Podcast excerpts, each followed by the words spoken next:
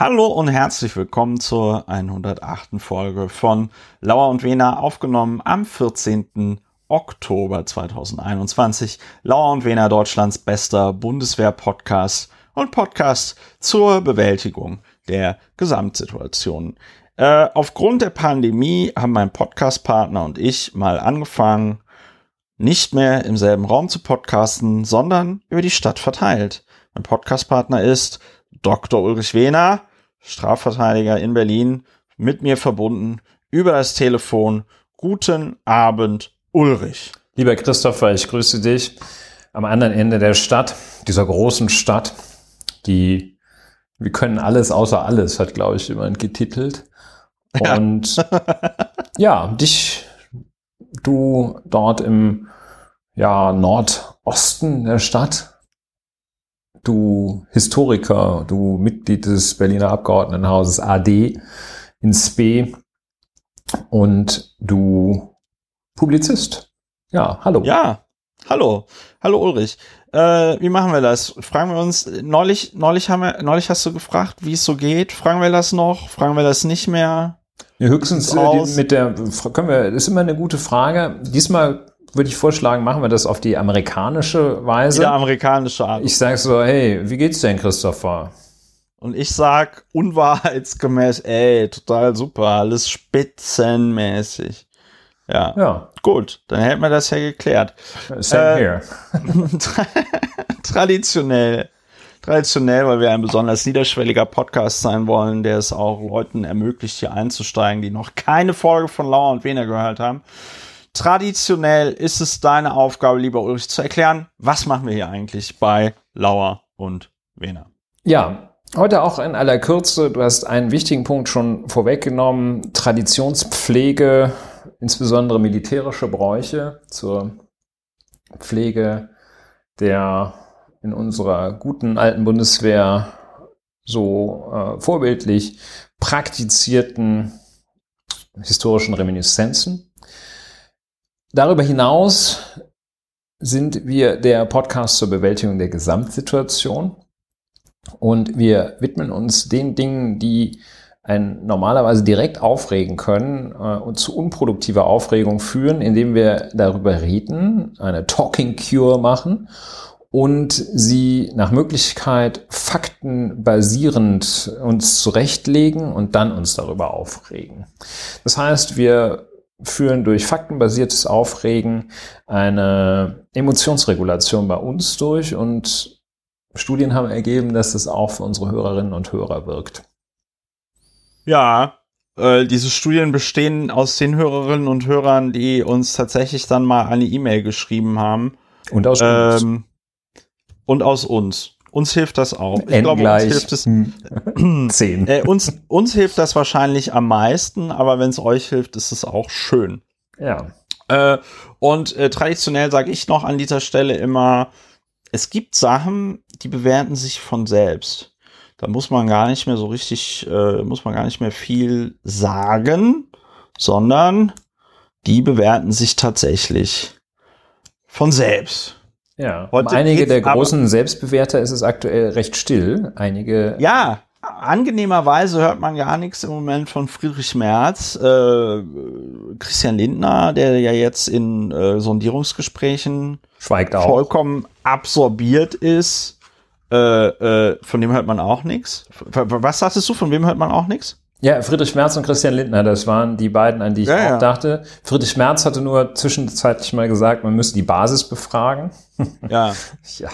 Ja, Friedrich Merz, weil Friedrich Merz halt denkt, äh, irgendwann wird er jetzt noch mal äh, Bundesvorsitzender der CDU. Das ja, ist wirklich, ich hätte gerne, ich hätte gerne, also wenn ich eines, wenn ich Friedrich Merz um eines beneide, dann um dieses, um dieses Selbstbewusstsein, das überhaupt gar nichts mit der Realität zu tun hat, ja. das in keiner Weise irgendwie in der Realität begründet ist, das ist einfach, es ist einfach Wahnsinn. Einmal so viel Selbstbewusstsein haben wie Friedrich Merz. Wenn du den nachts um drei anrufst und sagst, Herr Merz, wir brauchen Sie als Bundeskanzler, dann fragt er nicht, wie ist es jetzt dazu gekommen, dass ich Bundeskanzler werden soll, sondern er sagt, super, äh, wann soll ich anfangen? Endlich. Ja? Also endlich. So, en endlich sind die doofen Deutschen mal darauf gekommen, dass ich Bundeskanzler werden soll. Bei Friedrich Merz kommt ja hinzu, das ist ja so eine äh, self-fulfilling prophecy, jedenfalls äh, partiell, weil der seine eigene Großartigkeit äh, kontrafaktisch laufend betont und es ja viel zu viele Menschen gibt, die glauben, er sei tatsächlich großartig. Also ja. die Hinweise auf seine, sein Expertentum auf dem Gebiet der Wirtschaft, die sind ja nicht wenige. Und das kann ja nur daher kommen, dass er das immer sagt. Und es ist, es ist verstärkt Wahnsinn. sich dann selbst. Wahnsinn. Du musst es einfach nur oft genug sagen. Ja, ja. Hillary, ja. Äh, Wirtschaftsexperte äh, Merz, die Wirtschaftskompetenz, die man ihm zuspricht, Dabei kann er, glaube ich, Inflation nicht von Deflation unterscheiden oder so. Ja, also ich Nun glaube, ja, Schmerz befindet sich in einer permanenten Liquiditätsfalle, so würde ich das sehen. ja, also, aber um aber okay, von dem müssen wir schnell wieder weg. Heute nicht. Eine schöne Kategorie in diesem Podcast ist äh, Feedback aus der Community.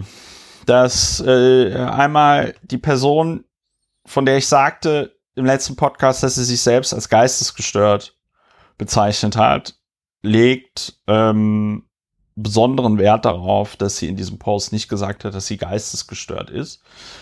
Äh, und ich sage an dieser Stelle, die Person hat recht. Sie hat das gar nicht geschrieben, sondern sie hat äh, geschrieben, dass sie, warte mal, ich lese es jetzt mal vor, damit es hier keine weiteren Verständigungsprobleme äh, gibt. Als Mensch, der mehrfach und massiv einen an der Waffel hat, in Klammern diagnostisch gut abgesichert, so, aus irgendeinem Grund hat mein Gehirn daraus geistesgestört gemacht. Ich bitte an dieser Stelle um Verzeihung. Es war nicht meine Absicht, wie es so schön heißt. Wir haben ein anderes Feedback bekommen von Chief Tux zum Thema Gorch. Fuck.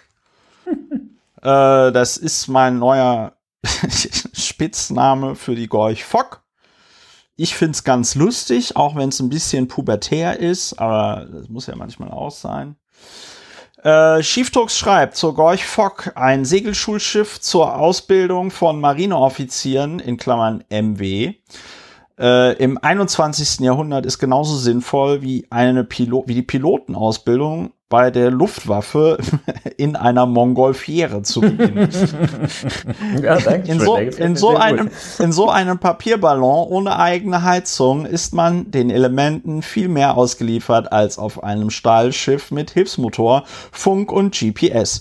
Wenn die Gefahr für Leib und Leben ein Argument für ein besseres Team aus Teambuilding sein soll, liegt die Montgolfiere auch eindeutig vorn. Wer also Segelschulschiffe wer also für Segelschulschiffe ist, muss zwingend auch für Mongol, muss zwingend auch Mongolfieren wollen. Allerdings haben Papierballons nicht die Segelschiff-Nostalgiker hinter sich, müssen die Armen bei der Luftwaffe weiter in diesen Kisten aus Faserverbundstoff und Alu lernen, anständige Offiziere, Klammer, MW zu sein. Übrigens hatte die Marine sogar mal ein Schulschiff, das für seine Zeit recht modern war, die Deutschland, in Klammern A59 im Dienst von 1963 bis 1990. PS, das in Klammern MW soll ein Wink an die Bundeswehr sein, doch noch weibliche Dienstgradbezeichnungen einzuführen. Ja, vielen lieben Dank, äh, Chief Tux. ich denke auch, dass das der äh, bürgerliche Name ist. Ja, wir empfehlen ähm, nicht unter, unter dem Klarnamen äh, weiterhin Herr Tux, äh, Herr Tux. Klarnamen sich so weit aus dem Fenster zu lehnen. Ja, ich möchte allerdings tatsächlich ausdrücklich ja. danken für den Vergleich mit ja, der Verwendung von Mon Mongolfieren für die Pilotenausbildung. Das gefällt mir sehr gut. Ja, ich denke, das ist ungefähr, ja, das ist wahrscheinlich ungefähr das, dasselbe. Ne? Bei, bei, der, bei, bei der Mongolfiere wirst du in der Luft rumgeschubst von den Elementen und beim Segelschulschiff wirst du vom Wasser und vom Wind rumgeschubst. Ja, die Infanterie Wasser kriegt auch so eine, eine größere Zahl Steinschleudern ausgehändigt ja. für das Trebuchet. nächste Manöver. Die, die, die, die Artillerie lernt jetzt an der Trebuchet. So, das habe ich nämlich, das habe ich nämlich gelernt in einer Rick und Morty Folge, weil eine Trebuchet ist etwas anderes als ein Katapult. So, äh, das sparen wir uns aber. Wir sind tatsächlich der Militärpodcast. Wir müssen wir sind weiter. Deutschlands, wir sind weiter. Deutschlands bester Militärpodcast. Wir müssen trotzdem weiter. Ähm, das war schon das Feedback aus der Community. Wenn ihr Feedback habt, dann schreibt uns eine E-Mail an kontakt@lauerundwener.de. Kontaktiert uns auf dem Kurznachrichtendienst Twitter. @lauer und heißt dort unser Account. Wer hätte es gedacht? Oder ähm, schreibt uns eine Mail, das habe ich schon gesagt. Also dann, wir freuen uns äh, über Feedback. Ach nee, ihr könnt auch im Blog äh, äh, kommentieren, das ist auch eine Möglichkeit. Der Chief Tux zum Beispiel hat von ihr Gebrauch gemacht. Eine der mit wahrscheinlich Abstand beliebtesten Kategorien, eine Kategorie, die sich wahrscheinlich zu einem eigenen Podcast ausbauen lassen würde, wenn wir denn die Zeit hätten, es zu tun, ist, worüber wir nicht reden. Es gibt Themen im Leben, die sind so scheiße, ähm, dass man einmal darüber reden muss, um nie mehr darüber zu reden. Weil wenn man nicht einmal kurz darüber redet, ähm, äh, äh, redet man aufgrund der Beschissenheit dieses Themas die ganze Zeit darüber. Und deswegen sagen wir hier, welche Themen man einmal kurz erwähnen muss, um dann für immer über sie zu schweigen. Das nennt man auch strategisches Schweigen. Das ist etwas, was die meisten Leute im Internet leider nicht hinbekommen. Hier bei Lauer und Wena ist es gelebte Praxis und wir laden unsere HörerInnen dazu ein, es uns gleich zu tun, nie wieder über die Themen zu reden, über die wir nicht reden. Also, wir fangen an mit einem, mit, mit zwei Sachen, die miteinander zu tun haben. Die neue Sprecherin von Bündnis 90 Die Grünen, äh, der, der ihrer Jugend, der grünen Jugend. Jugendvereinigung, jetzt lass mich doch noch meinen Fehler selbst korrigieren, von ja. Bündnis 90 Die Grünen, der ihrer Jugendvereinigung, äh, äh, die, die grüne Jugend, ähm, Sarah Lee Heinrich, jetzt vor kurzem gewählt, äh, zusammen mit einem Mann, dessen Namen ich mir leider nicht gemerkt habe. Timon äh, Sienus. Herzlichen Dank. Jedenfalls, Sarah Lee Heinrich hat im Alter von 14 Jahren, und ich glaube, bis sie dann 18 war oder so, auf dem Kurznachrichtendienst Twitter sehr dumme Sachen getwittert, die wohl rassistisch, antisemitisch, teilweise einfach auch geschmacklos waren, von denen sie sich jetzt im Zuge dieses Shitstorms äh, distanziert hat und wir wollen einfach nicht drüber reden. Und zwar, warum wollen wir nicht drüber reden? Weil, wenn, also ich zumindest, wenn jetzt, wenn jetzt alles, was wir jemals mit 14, 18 oder 21 getan haben, aufgetischt wird, ähm, um einer, einem Menschen da einen Strick draus zu drehen, dann geht das nicht. Tja, das geht einfach nicht. Ähm, und vor allen Dingen die Rechten und auch Konservativen müssen sich da mal auch irgendwie einig werden, weil äh, ich erinnere da immer gerne an diesen Nathanael Liminski, äh, der, der, der Leiter der Staatskanzlei. der Mann, der Armin Laschet groß gemacht hat. Der, der Mann. Unser bestes Pferd in Stall, im Stall. Und Nadala Eleminski hat ja auch Dinge gesagt über äh, Ehe für alle und Homosexualität, die für, für Anstoß sorgten. Und da sagte, war dann immer die Verteidigung, ja, aber das hat er doch vor sieben Jahren gesagt. Und da müssen sich halt, da müssen sich halt die, da müssen sich jetzt die Rechten halt mal entscheiden. Ne? Also entweder sagst du, na ja, das ist so sieben Jahre her, das ist so eine Jugendsünde, ne? hier äh, Philipp Amthor und so. Oder äh, äh, äh, du sagst, nee, also das ist jetzt zwar sieben Jahre her, aber es geht gar nicht. Beides gleichzeitig sagen. Nicht. Quatsch verjährt nicht. Quatsch gibt's die Höchststrafe. So, beides äh, geht halt nicht miteinander.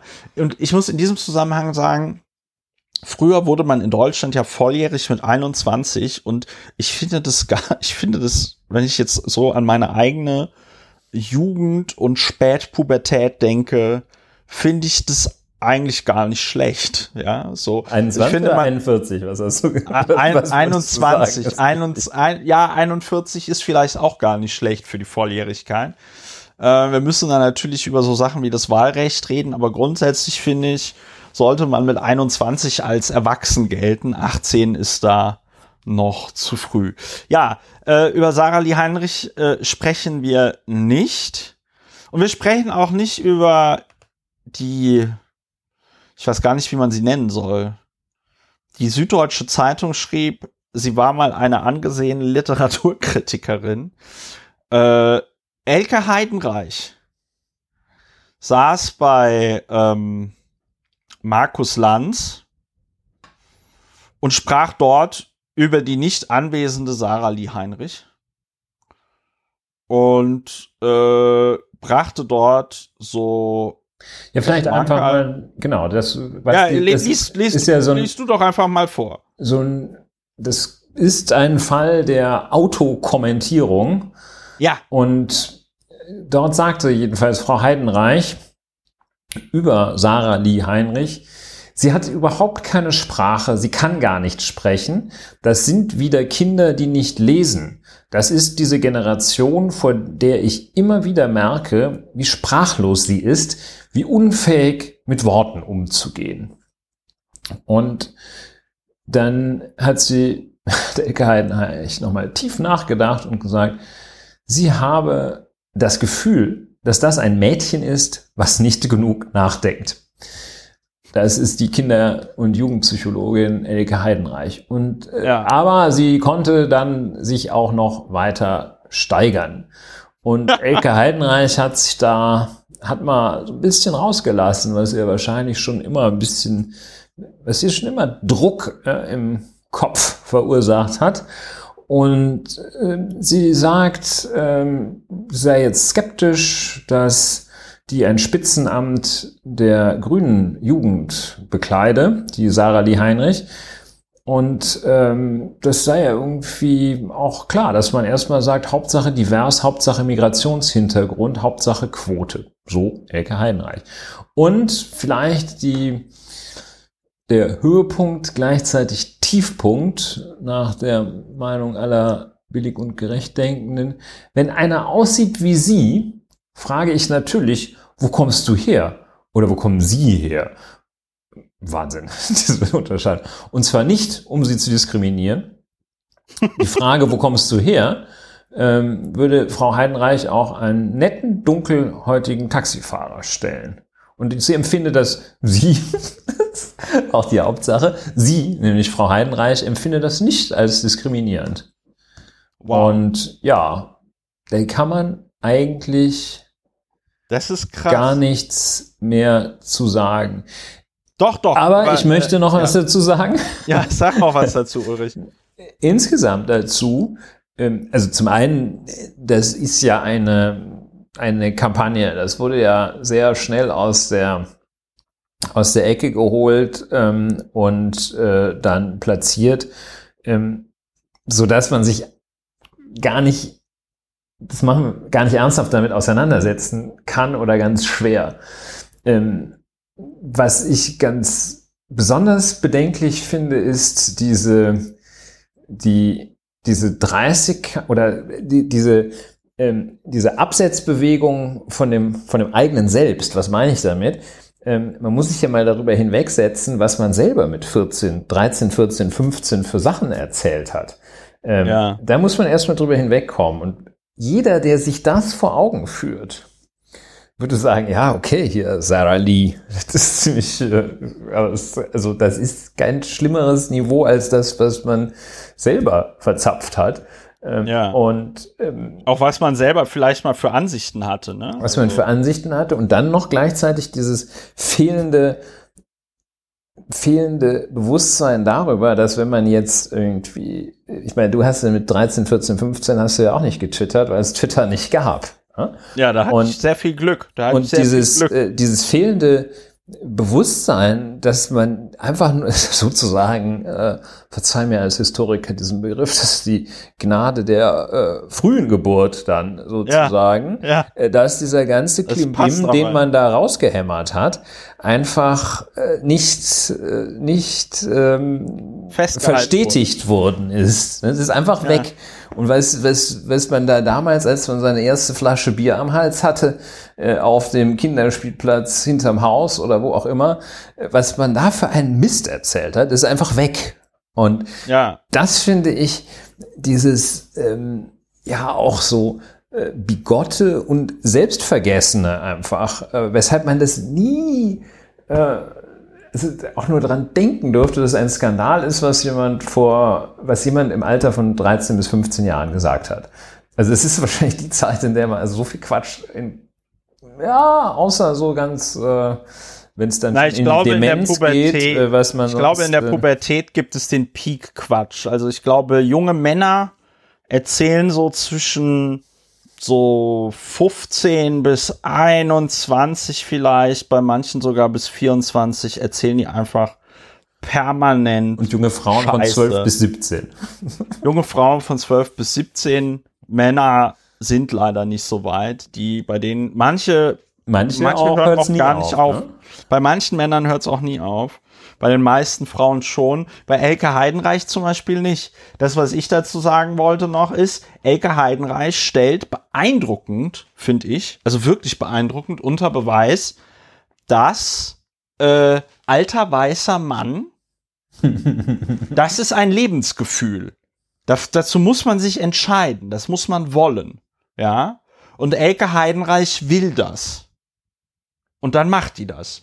Und ich finde, gleichzeitig ist Elke Heidenreich auch ein spitzenmäßiges Beispiel für diese Kategorie, worüber wir nicht reden, weil am Ende des Tages ist das, was sie dort macht, einfach eine ganz, ganz platte Provokation es ist eine, also sie weiß das auch. Sie weiß, dass sie da so, hahaha, jetzt sitze ich hier bei Markus Lanz und sag mal, äh, die, ich weiß gar nicht, wie der Satz jetzt genau ging, ne? So, Hauptsache Quote, Hauptsache divers. Hahaha. Da habe ich es mal den politisch korrekten, aber ganz dolle gezeigt. Hahaha. ja, so. Deshalb, das, äh, das, das ist so der, das ist so der Duktus einer Elke Heidenreich. So. Ja, fallen wir nicht drauf rein, verlassen wir sofort wieder das ja. Thema. Äh, reden wir genau. nicht drüber, reden wir auch nicht weiter drüber. Reden wir auch nie wieder drüber. Ich habe auch mich noch nie, ich habe, also um es mal mit Karl Lagerfeld zu sagen, ich, äh, ich kenne die gar nicht und in Paris die Claudia kennt, kennt auch niemand. auch nicht. Ja, Claudia kennt die auch nicht. Ich das, das Schlimme ist ja, dass ich Elke Heidenreich kenne, weil ihre Töchter auf derselben Schule waren äh, wie ich, ein paar Stufen unter mir. Äh, und dann, dann tanzte die da ab und zu da irgendwie, irgendwie rum. Da war die mir, die war mir damals schon unangenehm, unangenehm in Erinnerung. Hm. Ja. Ja, Elke Der Heidenreich. Prophet gilt ja im eigenen Land. Ja, gilt ja. ja nix. So, ähm, Komm, wir reden äh, noch über eine weitere Sache. Wir reden, genau, wir, wir reden noch so über angedeutet. Eine, wir haben es angedeutet, wir sind Deutschlands bester Bundeswehr- und Militärpodcast. Ähm, Militärgeschichte. Auch Militärgeschichte. Und zwar, worüber wir nicht reden, der gestrige große Zapfenstreich anlässlich des 20-jährigen Afghanistan-Einsatzes der ja. deutschen Bundeswehr. Ja. So. Ja. Reden wir nicht drüber. Reden wir nicht drüber. Da, äh, da wurden also der, der, da muss man auch echt sagen, das ist, das ist so, das ist so dumm und so blöd. Ähm, da fehlen einem echt die Worte. Und vor allen Dingen fehlen einem, also mir fehlen vor allen Dingen die Worte, dass, dass, dass sich jetzt das Verteidigungsministerium und die, und die Bundeswehr so dumm stellen, so nach dem Motto, ja, was ist denn das? Was ist, warum habt ihr denn ein Problem? Was ist denn das Problem? So. Und, ähm, um mal noch kurz zu erzählen, was passiert ist, falls es Leute, die, weiß ich nicht, tatsächlich einem Brotjob nachgehen müssen und gar nicht die Zeit haben, den ganzen Tag auf Twitter abzuhängen, damit die irgendwie wissen, was passiert ist. Die Bundeswehr macht also einen großen Zapfenstreich vor dem Reichstag. Ja, so weit, so gut. dann kommen da irgendwie, weiß ich nicht, irgendwelche Wachbataillone oder was auch immer, also so Soldaten mit Gewehren und Stahlhelm und was haben die noch? Was haben die noch? Hakenkreuzbahn. Nee. ja, Fackeln. So, und dann denkt man sich schon die Hakenkreuzfahren dazu. So, und wenn, wenn dass der deutschen Bundeswehr und dem deutschen Verteidigungsministerium, dass dem nicht klar ist, dass das im Übrigen auch international, der Mathieu von Rohr, der äh, äh, Auslandschef von der, von der, vom Spiegel, äh, hat das ja auch dann getwittert, so internationale Reaktionen auf diesen, auf diesen Zapfenstreich. Also das fanden auch Leute Immer wieder gut, der Zapfenstreich, im, im, ja. im Ausland befremdlich, ja. Also das geht einfach nicht. Du kannst in Deutschland nicht mit Soldaten, mit Fackeln nachts oder bei Dämmerung durch Berlin Mitte ziehen. Es geht nicht. Ja? Insbesondere nicht vom Reichstag und insbesondere auch nicht in der Nähe des Brandenburger Tors. Und warum nicht? Weil die Nazis am Tag der Machtergreifung oder wie man das auch nennen möchte, 30. Januar 1933, sind die womit durchs Brandenburger Tor marschiert mit Fackeln. So.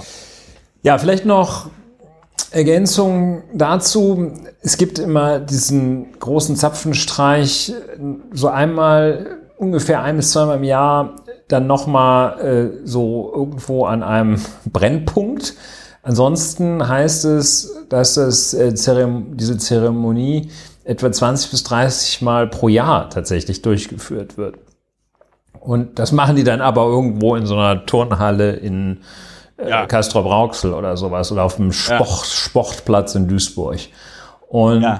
das ist das eine. Es gibt noch ein Element, das äh, zum Protokoll, protokollarischen Ablauf des Zapfenstreichs gehört. An irgendeiner Stelle, ich glaube ganz zum Ende, gibt dann da der, äh, der Chef äh, des Ganzen, der, der Zapfenstreich Leiter, der Vorsitzende des Zapfenstreichkomitees, sagt noch diesen auch sehr schön, da ringen sich die Kirchen immer auf, ähm, sagte, Helm ab zum Gebet. Da nehmen die alle den Helm ab und keine Ahnung, dann sagen die den Vater unser auf oder sowas.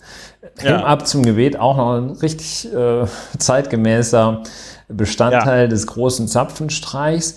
Das Ganze dann, ich äh, kann da auch aus eigener Anschauung jetzt äh, vom gestrigen Ereignis berichten, ähm, zunächst einmal wurde ähm, über. Wie hast du dir das angeguckt oder war, warst du da? Zügel deiner Neugierde. Es wird alles beantwortet, was du an Fragen haben magst. Also erst einmal konnte man feststellen, dass über mehrere Tage eine riesige Bühne vor dem Reichstag aufgebaut wurde. Und äh, dann, das verdichtete sich zunehmend, so dass man dann irgendwann auch nicht mehr vor dem Reichstagsgebäude entlang gehen konnte, sondern einen Umweg machen musste. Äh, gestern dann, als dieser gestern am Mittwoch, als dieser Zapfenstreich äh, stattfand, war das Gebiet um den Zapfenstreich herum großflächig. Also ähm, auf bestimmt einen Quadratkilometer abgeriegelt. Das heißt, da gab es äh, Kontrollen, die dazu führten, dass man ausschließlich mit einer Zapfenstre einem Zapfenstreichausweis oder so etwas oder wenn man so berühmt ist, dass man von Angesicht äh, erkannt wird, wie ja, Herr Merz oder so. ähm, ähm, oder Uli Hoeneß. Oder die Spitzenkandidatin der Grünen in Berlin. Ähm, und oder jedenfalls ähm, es war also überhaupt, ich habe es auch nicht versucht, ich äh, musste dem nur ausweichen, weil es ein riesen Verkehrschaos angerichtet hatte, weil also schon Straßen, die vom eigentlichen Geschehen hunderte von Metern äh, entfernt waren, eigentlich mehr als ein Kilometer entfernt, ähm, waren, nicht befahrbar waren. Riesenverkehrschaos und an neuralgischen Punkten, man konnte sich dem Ganzen bis auf höchstens 800, 900 Meter hätte man sich dem nähern können. So, was heißt das? Das war also eine eine ausschließlich äh, für, ähm, das war nichts für die Öffentlichkeit, das war ausschließlich ja. für sozusagen, man feiert sich selber. Äh, und ja. ähm, es hatte also, ja, es war völlig selbstreferenziell ähm, und äh, ohne ohne Beteiligung der Bevölkerung. Was jetzt, also ist jetzt nicht so, dass alle gesagt haben, oh Mensch, das wäre schön, wir Zapfenstreich dabei sein könnten. Aber das ist schon vom Grundprinzip her so, dass es keine Öffentlichkeit zulässt, weil sich da alle fürchterlich drüber aufregen würden. Da würden also nur äh, Leute kommen, die dann da irgendwie lustige, ähm, obszöne Lieder singen, während die da irgendwie ihren Marsch, alte Kameraden, kann niemals während die ihren Zapfen streicheln, spielen, ja. ja, den Zapfen streicheln. Zapfenstreich so, ist ja, ähm, das kommt ja, glaube ich, äh, da hat immer dann am Ende des Abends, wenn die, wenn die Soldaten saufen waren, dann kam da der Chef, keine Ahnung, der Unteroffizier oder wie das da heißt, und hat äh, auf, bei dem Fass hat er über den, den Zapfen, den Zapfhahn gestrichen und das war der Zapfenstreich, war Ende. Heißt es, glaube ich, habe ich mal gehört. Aber ist auch also, nicht so wichtig. Ich, Jedenfalls ich kann, ja. ein völlig archaisches, äh, gestriges, äh, zum einen archaisch und gestriges Ereignis, zum anderen mit Symbolik, die an den Tiefpunkt der Menschheitsgeschichte erinnert. Das ist schon ja, es ist eigentlich unfassbar. Also es ist, äh, es ist unfassbar. Es ist echt unfassbar. Man muss, man muss, man muss dazu sagen, ich habe mir da nochmal, mir da noch mal so durch den Kopf gegangen.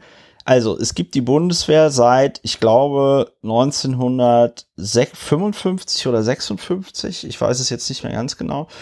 Jedenfalls hatten sie jetzt 66 Jahre Zeit, äh, sich mal zu überlegen, was wäre denn ein, eine, ein zeitgemäße Art, gewisse Dinge zu begehen. Ein Picknick ja? oder so. Ja, I don't know. Aber äh, ich bin mir ja ziemlich sicher, dass der Zapfenstreich in dieser Art auch schon von der Vorgängerorganisation der Bundeswehr so durchgeführt worden ist. Ja, ja das kommt aus der preußischen Geschichte. Ja, so, und ich finde, und ich finde einfach, dass, also ne, dann heißt es ja immer, oh ja, die Bundeswehr ist eine Parlamentsarmee und bla bla bla bla bla. Ja, aber dann muss man eben auch mit Traditionen einfach brechen, die aus Zeiten kommen, äh, mit denen ja die äh, deutsche Bundeswehr offiziell überhaupt gar nichts zu tun hat. Ne? So.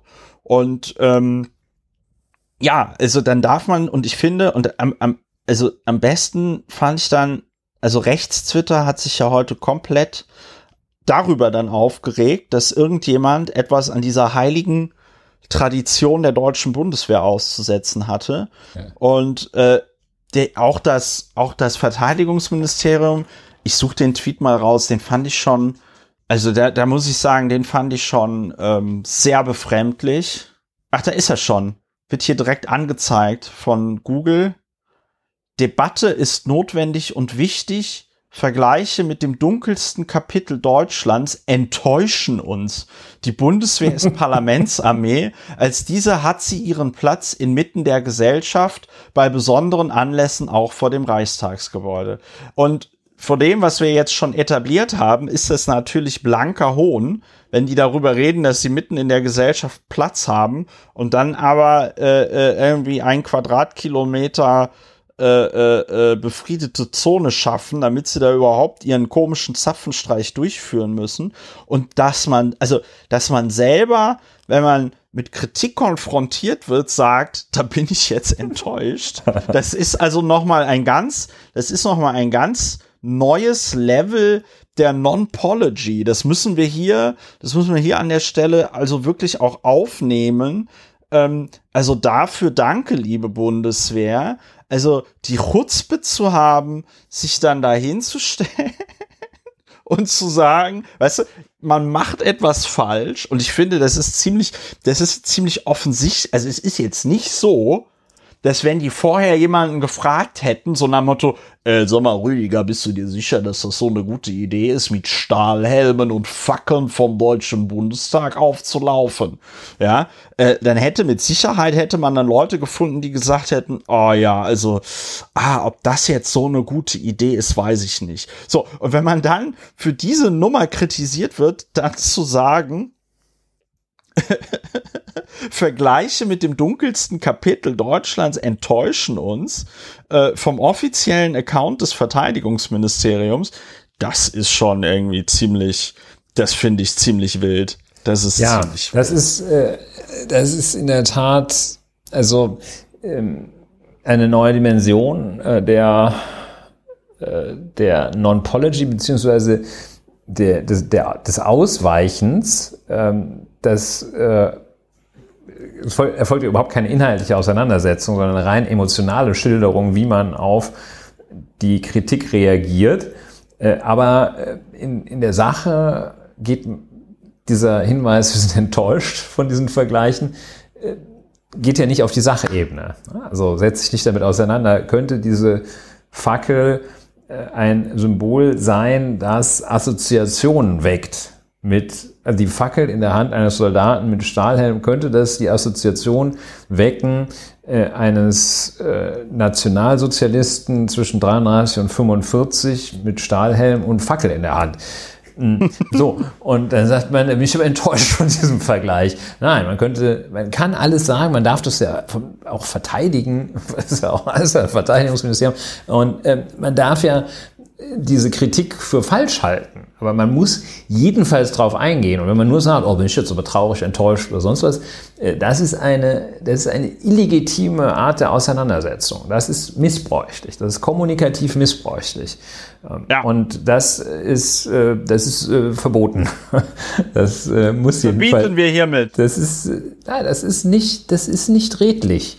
Und ja, das ist halt, ja, das ist tatsächlich, wie du sagst, illegitim. Ja, das ist. Äh, und ja. äh, deshalb eine sehr interessante Form. Vielen Dank, dass äh, du es gefunden hast. Vielen Dank, liebes Verteidigungsministerium, dass Sie das gemacht haben. Und ja, mehr. Ja, also, weil ich muss, ich muss irgendwie sagen, der, der große, der große Zapfenstreich, ähm, das gehört einfach abgeschafft. Und jetzt sehe ich sogar noch in diesem Video, was die Bundeswehr da gepostet hat, die tragen da ja tatsächlich so Standarten, ja.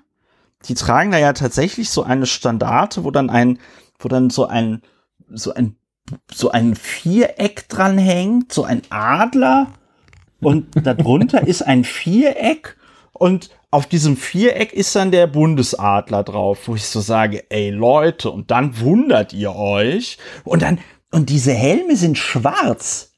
Die sind schwarz, oder sind, ist das so grün? Egal. Also auf jeden Fall sehen sie schwarz, sehr dunkel aus. Und dann wundern die sich, dann wundern die sich allen Ernstes, dass da irgendjemand, also das ist, ich bin enttäuscht von dieser, von dieser Non-Pology, muss ja. ich ganz ehrlich sagen. Also ich finde, da hätte man sich auch noch äh, was Besseres einfallen lassen können, ich wenn, bin enttäuscht. wenn das Ziel, wenn das Ziel Publikumsbeschimpfung ist. Es geht auch so ein bisschen in die Richtung, der Ehrlich ist der Dumme. Wir haben uns so angestrengt ja. ja. und wir haben wirklich alles getan und ja. jetzt sind wir die Gelackmeierten, Ihr ja. findet das nicht gut und seid sogar noch böse dazu. Dabei haben wir euch doch einen Kuchen gebacken. Ja. Ja. Und jetzt, jetzt seid ihr noch nicht mal. Ja, so sowas ist es. Genau.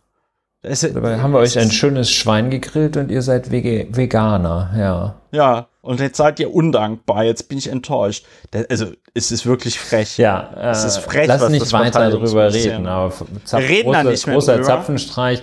Lass uns die Frage der Woche stellen. Der gehört abgeschafft. Der, der große Zapfenstreich, muss ich jetzt an dieser Stelle noch sagen, gehört einfach abgeschafft. Die sollen sich irgendein anderes Ritual einfallen lassen, was äh, mit dem man das kompensiert.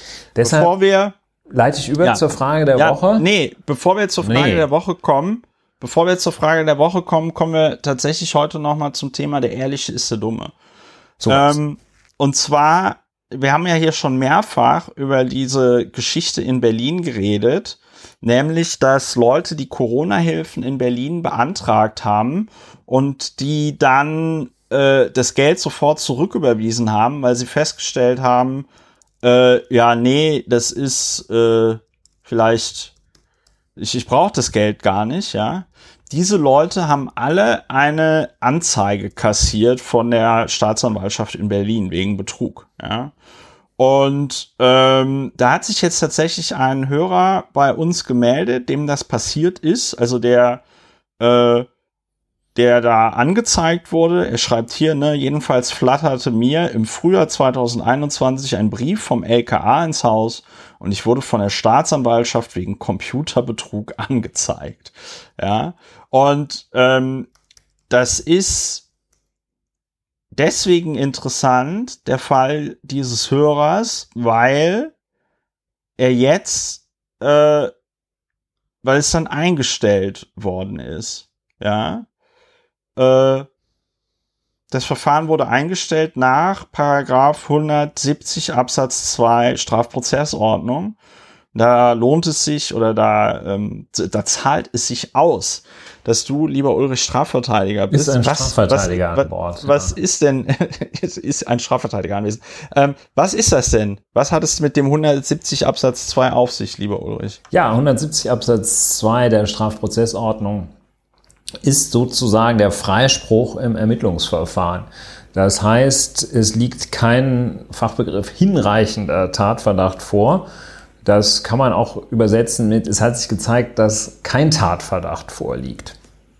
Ja, das heißt also, äh, stellt sich heraus, dass keine Straftat vorliegt, vorlag und vorliegt. Und dann ist das Verfahren einzustellen, weil das zunächst äh, das Verhalten dessen, wegen man einen Anfangsverdacht hatte, sich als nicht strafbar erwiesen hat. So, und jetzt kommt die Quizfrage, Ulrich. Warum macht die Berliner Staatsanwaltschaft sowas? Also warum, warum zeigt die sowas erst an um es dann wegen kein dringender Tatverdacht sofort wieder einzustellen. Ja, die Staatsanwaltschaft selbst, äh, wenn du diese etwas sophistisch erscheinende Klarstellung gestattest, hat es nicht angezeigt, sondern das sind Hinweise der ich nehme an, der Investitionsbank Berlin nee, gewesen. Das war der, nein, das war doch genau der Witz damals. Das, ich weiß es noch ganz genau, dass die IBB das nämlich genau nicht gemacht hat. Das war, das war nicht auf eine irgendwie Aktivität der IBB hin, sondern da ist die Staatsanwaltschaft Berlin selber aktiv geworden. Von Amts wegen sozusagen. Äh, ja. Dann, das wundert mich. Ich dachte, da hätte ja. irgend so ein ähm, ich hatte das in Erinnerung, dass da irgendeine öffentliche Stelle so eine Liste geführt hätte und die dann der Staatsanwaltschaft übergeben hatte. Ich bin nicht völlig äh, darauf vorbereitet, hätte ich mir andernfalls noch einmal angeschaut. Ähm, dann formulieren wir die Frage um. Also warum ermittelt die Staatsanwaltschaft, ob sie jetzt von Amts wegen ermittelt oder ihr, sie da irgendjemand auf die Fährte gesetzt hat?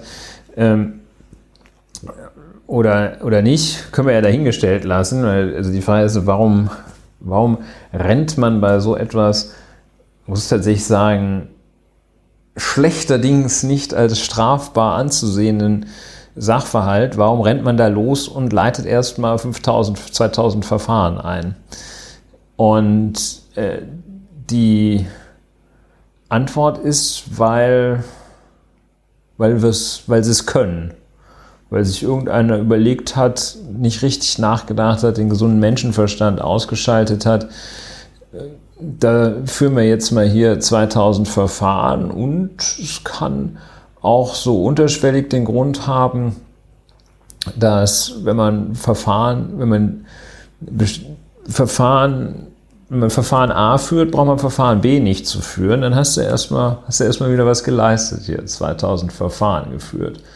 Also es ist, mal was zu tun. Es ja. ist ja, es ist so, es ist 5000, die Staatsanwaltschaft Berlin ermittelte in 5200 Fällen und äh, davon 2050 Verfahren gegen jene Personen, die das Geld, das sie zunächst ausgezahlt bekommen hatten, freiwillig und ohne, dass ihnen irgendjemand äh, etwas, einen Vorwurf gemacht hätte, zurückgezahlt hatten. Also das ist schon sehr erstaunlich. Also es ist eine klassische Posse. Also es geht noch über, also spontan fällt mir so eine Posse ein, das war mal während der Christmesse im Kölner Dom. Da wird halt immer ganz wild geparkt um den Kölner Dom herum. und da kamen so ein paar ein bisschen übermotivierte Gestalten vom Ordnungsamt und haben dann allen da äh, am 24.12. um 23 Uhr so ein, so ein kleines Verwarnungsgeld aufgedrückt. Ähm, das ist aber noch krasser, äh, weniger krass als hier diese Nummer. Es fehlt nicht nur an Fingerspitzengefühl, sondern es fehlt an, ähm, an Anwendung des geltenden Rechts.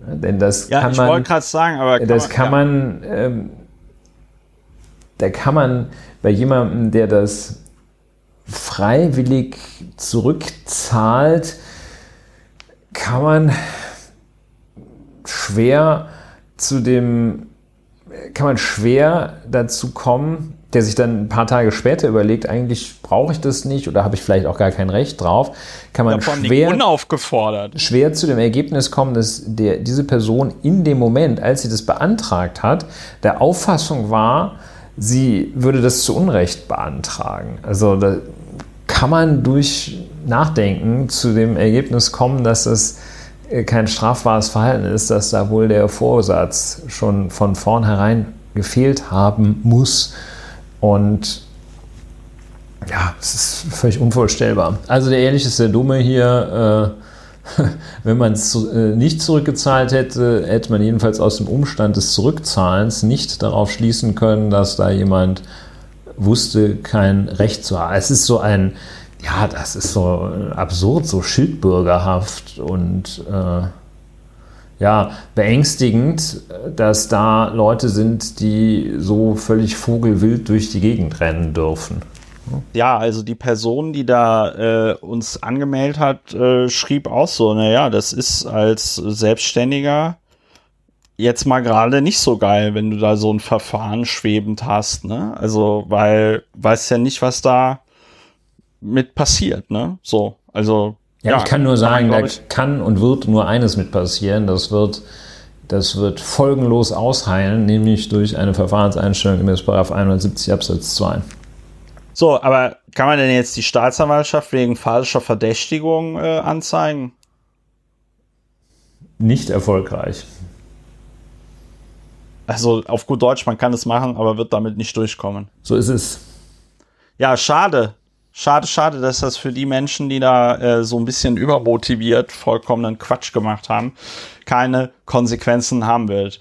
Weiter im Text. Jetzt kommt endlich die heiß begehrte Frage der Woche. Die Frage der Woche ist eine Frage, die man mit Ja oder Nein beantworten kann und die, äh, wo nichts mehr noch erklärt wird dazu. Die Frage der Woche lautet, Ulrich?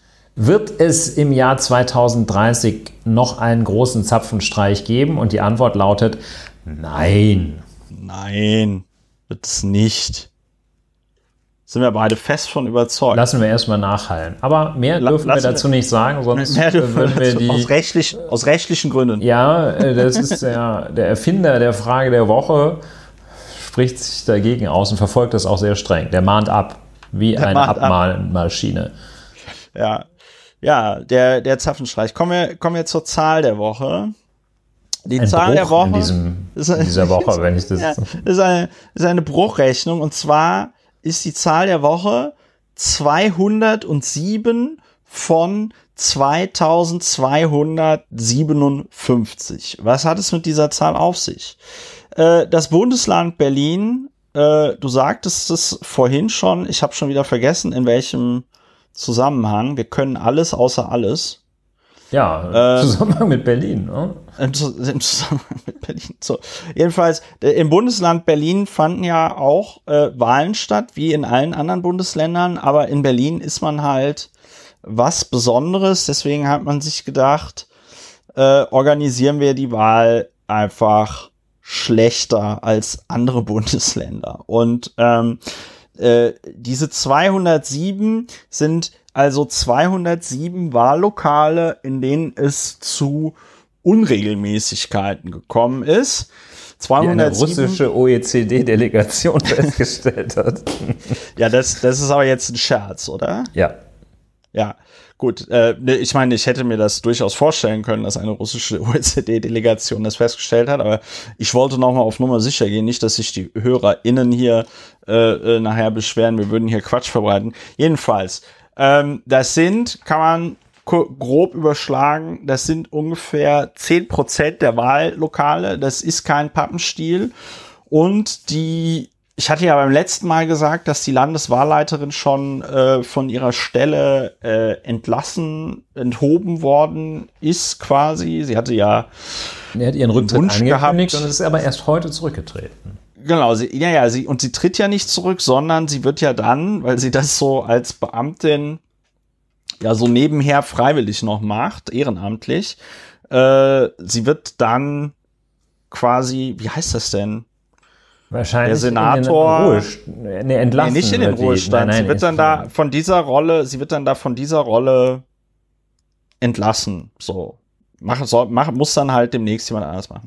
Jedenfalls äh, die Frau Michaelis hat angekündigt, dass sie vor dem äh, Verfassungsgerichtshof Berlin wird sie Wahlprüfbeschwerde einlegen, denn in zwei Wahlkreisen von ähm, äh, bei der Berliner Abgeordnetenhauswahl waren die Fehler ihrer Meinung nach äh, tatsächlich relevant für den Ausgang der Wahl, insbesondere bei den Erststimmen. Das sind zwei Bezirke gewesen, wo dann durchaus durch Nachzählen dann nochmal sich äh, das, das Mandat quasi gewechselt hat. In Charlottenburg, Wilmersdorf ging ein Mandat von der SPD zur, ähm, zu den Grünen und ich glaube in Marzahn-Hellersdorf auch von der SPD zur AfD. So. Und äh, da war es aber so, dass in diesen Wahlkreisen zum Beispiel ähm, vergessen worden ist, den WählerInnen den Stimmzettel zur äh, für die für die für die Erststimme auszuhändigen. Und wenn du irgendwie nur, ich glaube, in einem Fall sind es nur acht Stimmen Unterschied. Wenn du nur acht Stimmen Unterschied hast, die über das Mandat entscheiden und sich rausstellt, dass WählerInnen gar nicht den Stimmzettel hatten, um abzustimmen, dann ist das schwierig. Ja, und wenn diese Wahlprüfbeschwerde erfolgreich ist, muss nicht die ganze Abgeordnetenhauswahl wiederholt werden, aber dann muss die Wahl, Abgeordnetenhauswahl in diesen Bezirken wiederholt werden, was auch hinreichend absurd ist. Also nicht Bezirken, sondern in diesen Wahlkreisen wiederholt werden. Also dann wären jeweils noch mal ungefähr 20.000 WählerInnen in den jeweiligen Wahlkreisen zur Wahl aufgerufen. Ja. Ja. That is that. Tja. Zahl der Woche. Was soll man dazu sagen? Lässt Ulrich, was fällt dir dazu ein? Ja, gar nichts. da fällt mir wirklich nichts mehr zu ein. Das ist ja schwer dilettantisch das kann man jetzt auch, das ist jetzt so, ich finde, wenn man da sagt, das ist wirklich unglaublich dilettantisch, dann ist das nicht so, wie wenn man jetzt, ähm, jetzt äh, Toni Kroos dafür, äh, dafür kritisiert, dass er irgendwie einen Elver nicht reingehauen hat, ähm, weil man den nämlich wahrscheinlich nicht selber reingehauen hätte, sondern diese Wahl hätten Lauer und Wiener wahrscheinlich besser organisiert. Na, schwer zu sagen, aber ähm, es ist einfach, äh, es ist ja keine Übung, die, die jetzt besonders, es ist kein Neuland, eine Wahl auszurichten. Es ist glücklicherweise kein Neuland. Das war jetzt nicht so die erste Wahl äh, nach dem Zweiten Weltkrieg. Äh, oder die erste Wahl nach dem Zweiten Weltkrieg, die nicht von den Alliierten noch organisiert worden wäre, sondern hätte es eigentlich schon man, man, kann es schaffen, man kann es schaffen. Ne? Also. Man kann, man kann, genau, man kann es schaffen und es, schaffen. ist tatsächlich, es ist tatsächlich sehr beeindruckend, äh, wie das verkackt wurde und es mehren sich aber auch die Hinweise darauf, dass die gute Frau Michaelis schon frühzeitig davor gewarnt hat, dass es da Probleme geben könnte bei der Wahl und man dann halt einfach ihre Warnungen äh, ich, ignoriert hat. Ich habe hier also noch einen ja, ja. Ich habe noch, nee, einen, ganz guten, noch, einen? noch einen ganz guten gefunden. Bei der Sitzung des Landeswahlausschusses berichtete Landeswahlleiterin Michaelis außerdem, dass es in besagten 207 von 2257 Wahllokalen zu Unregelmäßigkeiten gekommen sei.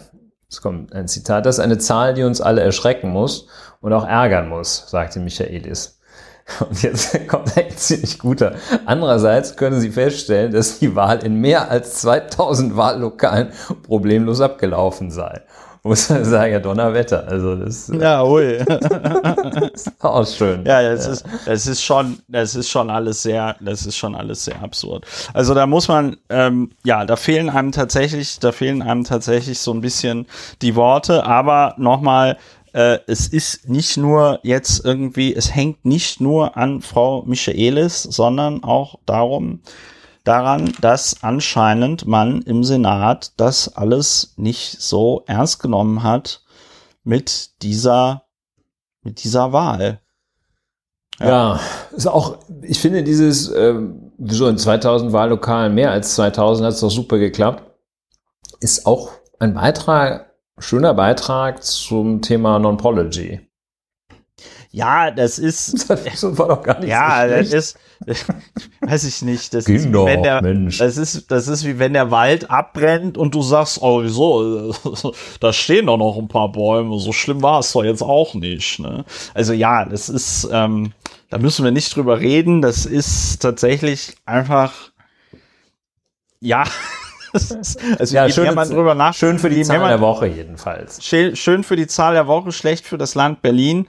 Und ich bin mal gespannt, was der Verfassungsgerichtshof da äh, entscheiden ähm, wird, ob es da zu einer Neuwahl, zumindest in diesen zwei Wahlkreisen, äh, kommen wird oder ob es vielleicht sogar noch zu mehr äh, Neuwahlen kommen wird. Ich bin mir ziemlich sicher, dass die äh, dass das nicht die einzigen Wahlprüfbeschwerden äh, sein werden, die von der Frau Michaelis, sondern dass es noch andere äh, Parteien und Gruppierungen geben wird, die da äh, Beschwerde erstatten werden ja. beim Verfassungsgerichtshof also, Berlin. Ich habe mich jetzt nicht, ich muss mich jetzt als Nicht-Wahlrechtsexperte outen, aber mein Gefühl sagt mir, dass da auf jeden Fall Konsequenzen folgen werden in Gestalt von kleineren Neuwahlen. Das, ja. Äh, das kann nur das Ergebnis sein. Alle anderen Ergebnisse wären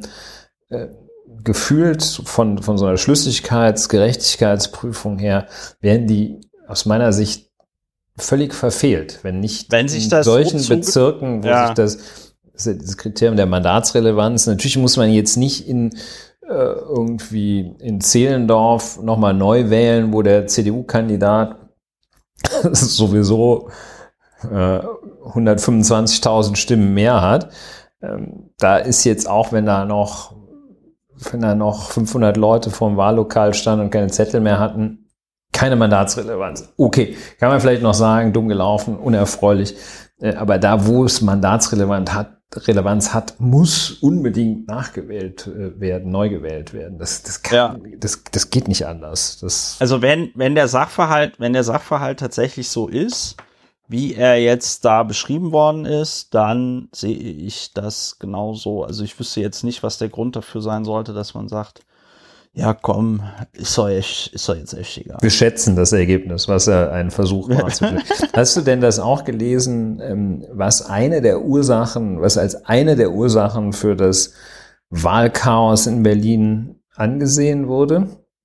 Nämlich, nee, dass ähm, ganz, dass, dass ganz viele äh, junge Erstwahlhelfer dabei waren und ähm, ganz überdurchschnittlich viele und gar nicht, äh, sonst sind es vielfach auch so altgediente Recken und Reckinnen, die das schon seit 30 Jahren machen. Da finde ich auch gut. Ähm, dieses Mal hieß es, ich habe das, konnte das nicht verifizieren, ganz besonders viele junge Leute, weil ähm, als es um die Verteilung der ja, ja. ging, äh, denen eine, eine sofortige Impfung versprochen wurde. Und da haben viele gesagt, ja Mensch, es dufte und nicht berücksichtigt, dass sie dann äh, ein paar Monate später dann da stehen müssen und äh, ja. Naja, einige sind ja einfach nicht erschienen, ne? Also. Ja, ja, gut. You, I think you know what I mean. Ja, äh, ja, ja, nein, ich weiß, was du meinst, aber der, der Witz ist ja der, unabhängig, unabhängig davon, ob du das schon einmal gemacht hast oder 25 Mal oder noch nie, eigentlich gibt es ja vor diesen Wahlen dann so Schulungen. Und das scheint ja anscheinend nur in ja, weiß ich nicht, geringer in, in oder falscher Form oder nur in Zehlendorf stattgefunden zu haben. Ja. Ja, schöne Zahl der Woche, Bruch der Woche. Der Bruch der Woche, Lauer ja. und Wiener, Deutschlands bester Wahlanalysen-Podcast. Ja, es ist schon, es lässt einen, es lässt einen etwas ratlos ja, zurück, muss ich ganz ehrlich sagen, weil, also, da geht's ja, da geht's ja echt ans Eingemachte, ne? Also, dass der BER, wie vorhergesagt, nicht richtig funktioniert, okay, können wir irgendwie mit leben und uns arrangieren, aber wenn die Wahlen nicht mehr funktionieren, das ist schon Next dann, Level, ne? das ist schon so Niedergang des römischen Reiches mäßig, ja. Also das ist, äh, das ist echt, das ist echt ziemlich harter, krasser Shit. Ja, let's äh, move on. Da abgeht. Lass uns, let's lass uns, äh, uns davon ja. lösen. Wir lösen uns davon. Äh, an dieser Stelle noch der Hinweis, man kann diesen Podcast unterstützen. Es gibt jetzt das schöne Lauer und Wiener Plus. Und äh, das bedeutet, dass ihr den Podcast nach der Aufnahme schneller bekommt und dass es Kapitelmarken gibt.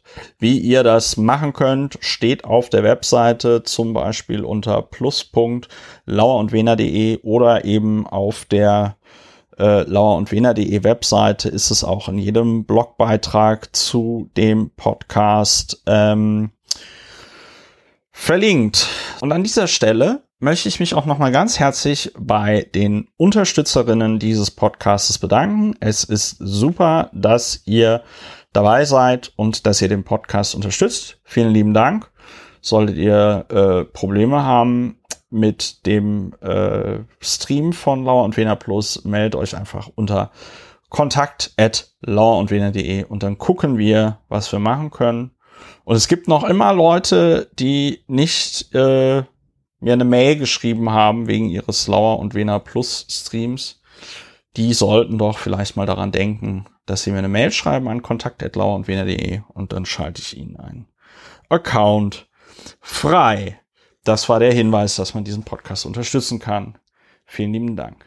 Wir hatten im Vorfeld dieser Sendung in der Redaktionskonferenz ist uns aufgefallen, es gibt gar nicht so viel, worüber man reden kann. Dafür haben wir jetzt schon eine Stunde lang gepodcastet, nicht schlecht.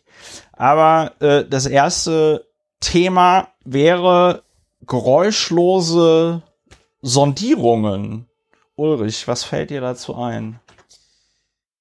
Dazu fällt mir ein, dass aus den derzeitigen Sondierungsgesprächen zwischen den Parteivorsitzenden der, ja, den Parteivorsitzenden, nee, nee, den Parteivorsitzenden, also jedenfalls ähm, den äh, Repräsentanten der Parteien, die sondieren, nämlich die FDP, SPD und Grüne, dass dort äh, aus den Gesprächen nichts herausdringt. In der letzten Woche haben wir uns noch ein bisschen gefreut über dieses Instagram-Foto und ähm, mehr dringt nicht heraus. Ab und zu äh, kommt mal Robert Habeck und sagt, das ist nicht ganz einfach und ähm, es gibt viele Themen, aber es wird nicht durchgestochen und äh, das ist wohltuend.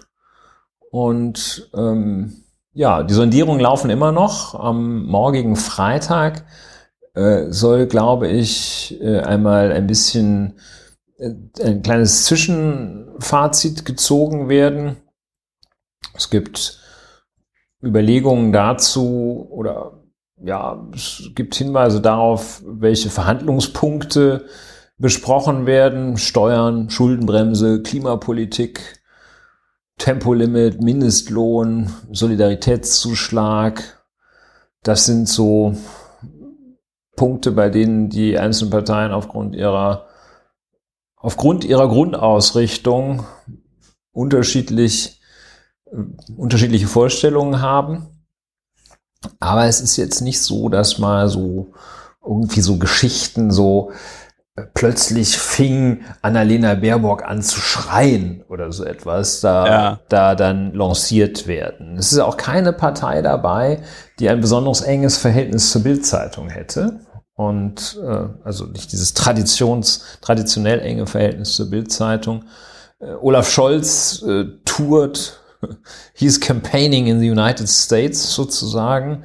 Er macht noch schnell äh, so eine weltweite Steuer klar, Mindestbesteuerung klar. Äh, der ist auch gar nicht dabei. Also aus dessen, der, der liegt nix.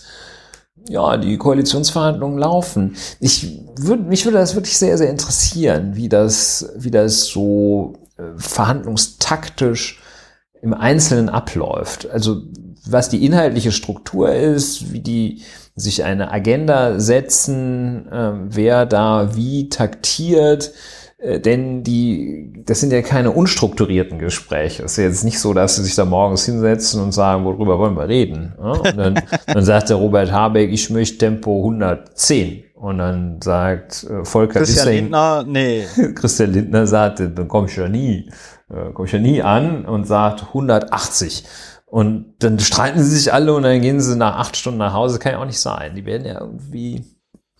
Würde ja, ich wirklich also, sehr, sehr gerne mal ganz aus der Nähe Naja, aber das sind ja, zu, das sind ja zu verschiedenen Themen, sind das ja so Arbeitsgruppen, wenn man das so nennen möchte. Ja, und dann treffen die sich halt und dann, ja. Und dann machen die halt, ja, also ich glaube, ich glaube, man darf sich das jetzt nicht krasser oder komplizierter vorstellen, als es tatsächlich ist.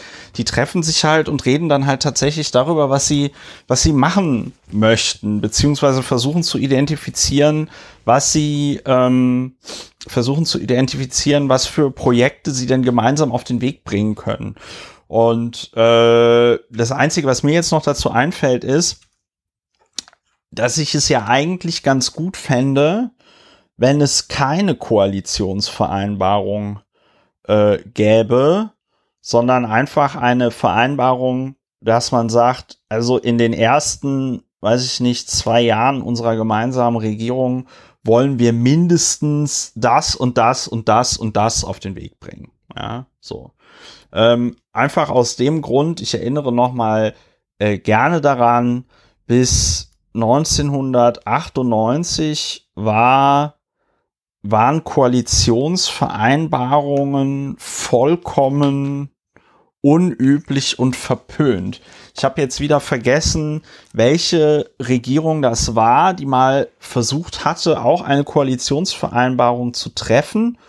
Und äh, da gab es irgendwie so einen öffentlichen Aufschrei, dass man es dann wieder äh, gelassen sein hat, weil es irgendwie also der Öffentlichkeit nicht zu vermitteln äh, war. Und das finde ich auch eigentlich das bessere Politikverständnis. Ja, wenn man, wenn man einfach sagt, okay, wir stellen jetzt hier die Regierung und wir reagieren natürlich auch auf sozusagen tagesaktuelle Themen, was man ja eh die ganze Zeit machen muss. Ne? Aber es gibt leider, kann ich jetzt aus eigener Erfahrung sagen, die Tendenz in Deutschland bei Landesregierungen, aber auch auf Bundesregierung, dass dann irgendwelches absurde Stimmverhalten oder irgendeine Inaktivität bei irgendeinem Thema damit begründet wird, ja, das haben wir ja jetzt so in den, in, im Koalitionsvertrag so und so beschlossen oder dazu sagt der Koalitionsvertrag nichts.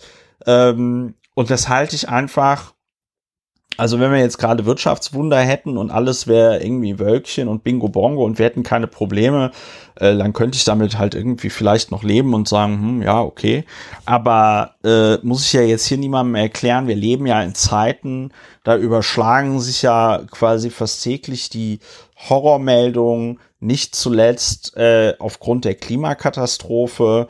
Äh, meine underreportete Horrormeldung der letzten Woche, wahrscheinlich aber auch, weil ich selber gerne sehr viel Nudeln esse, war ja, dass es dieses Jahr beim Hartweizen irgendwie massive Ernteausfälle gibt, aufgrund dessen, wie das Wetter halt war. Und dass äh, der Hartweizen, der also äh, geerntet wurde, teilweise von sehr schlechter Qualität ist, was zur Folge hat, dass die Nudelhersteller in Italien jetzt schon angekündigt haben, dass sie ihre Produkte teilweise um bis zu 30 Prozent teurer machen werden.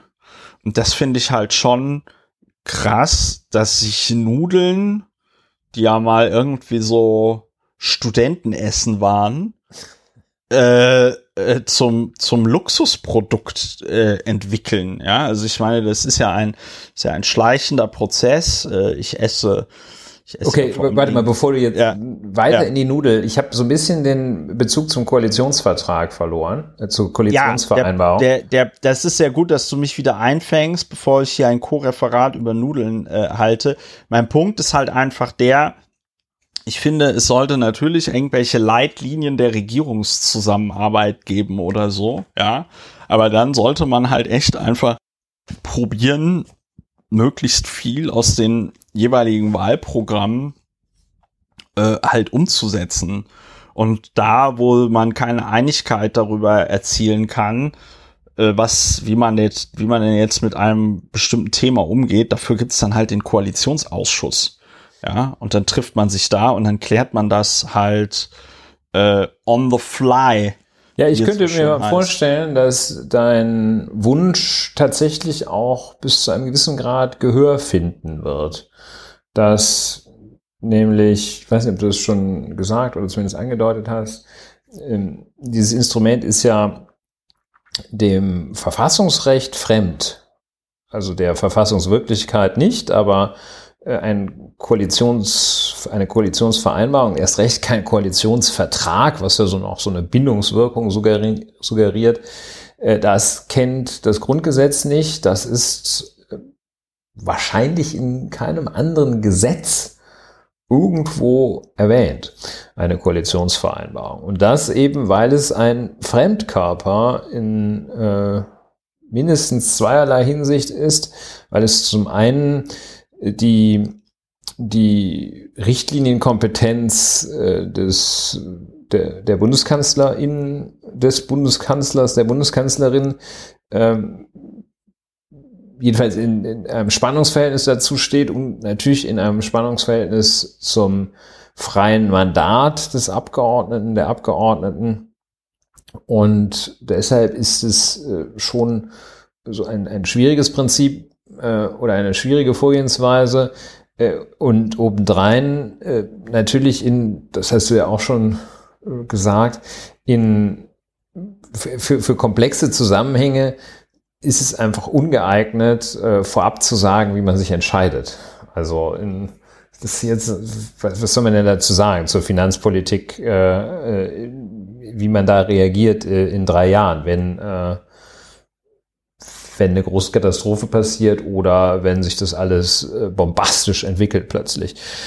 So, ja. insofern könnte ich mir durchaus vorstellen, dass äh, diese, ja, ich, die Hoffnung, dass diese, äh, die Vertreter der Parteien äh, das auch verstehen. Es kann ja nicht sein, dass wir die einzigen Schlauen auf dem Planeten sind. Dass sie es auch verstehen und dass so etwas äh, weniger Mühe darauf verwenden, sich irgendwelche Formulierungen auszudenken, wie man in der 37. Eventualität denn handeln wird ähm, und dann ein Soll durch ein Können noch ersetzen, während sie da in irgendwelchen Ausschüssen tagen, sondern dass sie da jetzt zügig sagen, komm, was wollen wir, was wollen wir machen? Äh, fassen wir zwei, drei wichtige Sachen ins Auge, Rest kriegen wir schon hin. Ja, das so, würde, ist, das so ist, würden Koalitionsverhandlungen bei Lauer und Wiener laufen. Ja, ist so, weil, also der, der, du hast es nochmal wirklich schön auf den Punkt gebracht mit dem Vertrag. Also ähm, ich finde, dass das, das schadet wirklich der Politik immens. Also dieses äh, ja, also so zu tun, als wäre diese Koalitionsvereinbarung quasi ein rechtsgültiger, in Stein gemeißelter Vertrag, der jetzt also keinen, auf gar keinen Fall missachtet werden darf, weil sonst explodiert das Universum. Ja, ja. so. Ja, ja, wir hoffen auf eine pragmatische Vorgehensweise. Nach der Sondierung, den Sondierungen, ich glaube, man hatte noch die, die Phase der Vorsondierung, die ist abgeschlossen, jetzt wird ja. sondiert. Und dann wird koalitionsverhandelt. Und äh, zutreffenderweise wird hervorgehoben, dass eigentlich das Einzige, was auch so in zeitlicher Hinsicht sicher ist, ist, dass die Konstituierung des Bundestages, die Neukonstituierung des Bundestages, 30 Tage, glaube ich, nach der Wahl stattfinden wird. Und dann endet äh, die Legislaturperiode und die neuen Abgeordneten konstituieren den neuen Bundestag. Und ja, die Regierung wird, glaube ich, tatsächlich entlassen äh, und bleibt dann geschäftsführend im Amt, auch die Frau Bundeskanzler, weil einen neuen, eine neue wird man dann noch nicht wählen können. Ja. Ja. Ja. 30 Tage mir, nach ich, der Wahl kommen die das erste Mal ich bin zusammen. Mir, ich bin mir, ich bin mir an einer Stelle bin die werden nicht entlassen, sondern die Amtszeit endet dann der Minister ja, und der ich, Bundeskanzlerin. Ja, an, aber egal, das ist vielleicht auch nur für mich. An einer Stelle, an einer Stelle bin ich mir tatsächlich noch nicht so richtig sicher, nämlich bei der Frage, ob ich das so gut finde, dass das so geräuschlos geht. Ich meine, einerseits finde ich, ja, hat das was und ich kann mir auch vorstellen, dass diese Geräuschlosigkeit dazu führt, dass es viel konstruktiver ist, als wenn man jetzt das ganze Geschehen live streamen würde. Hm, gleichzeitig denke ich mir auch so, Demokratie lebt ja schon davon, dass es eben in der Öffentlichkeit auch Debatten darüber gibt, was gerade diskutiert wird in der Politik und was nicht. Und vor dem Hintergrund finde ich es tatsächlich irgendwie, ich kann das gar nicht so richtig formulieren. Irgendwas stört mich aber daran. Ja. So. Und ähm, ich weiß nicht, vielleicht fällt dir noch was dazu ein. Äh, ja. Ja, das äh, kommt, das resultiert, dieses Störgefühl, das kann ich erst einmal nachempfinden.